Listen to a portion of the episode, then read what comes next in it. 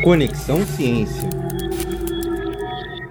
Oi, gente, sejam bem-vindos ao Conexão Ciência. Hoje encerraremos nossa temporada sobre artesanato, falando sobre como ele se apresenta no Brasil. O artesanato brasileiro é um dos mais ricos do mundo, confeccionado pela população em geral e por indígenas, variando conforme a região do país.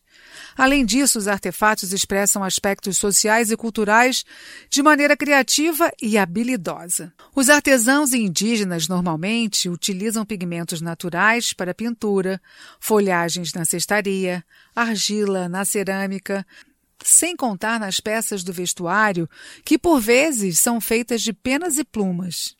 Antigamente, as peças artesanais eram produzidas somente por serem práticas e baratas.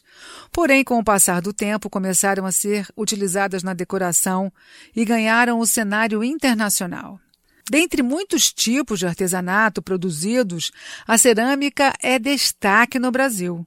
Muito utilizada no Nordeste do país, ela ganha forma de bonecos, vasos e utilitários do dia a dia. Por aqui, o artesanato têxtil e a renda são muito utilizados para a produção de vestimentas e utensílios como tapetes e mantas. Além destes, existem a cestaria, o artesanato de papel, de madeira e outras tantas práticas que também confeccionam artefatos para auxiliar a vida cotidiana. Há uma vasta quantidade de feiras que promovem essas representações artísticas e auxiliam no sustento de inúmeras famílias na geração de renda. A Mega Artesanal de São Paulo, por exemplo, é a maior da América Latina e oferece cursos, exposições, premiações e venda de materiais e produtos. Este foi o podcast sobre artesanato. Esperamos que tenha gostado. Até a nossa próxima temporada. Tchau, tchau. Conexão Ciência.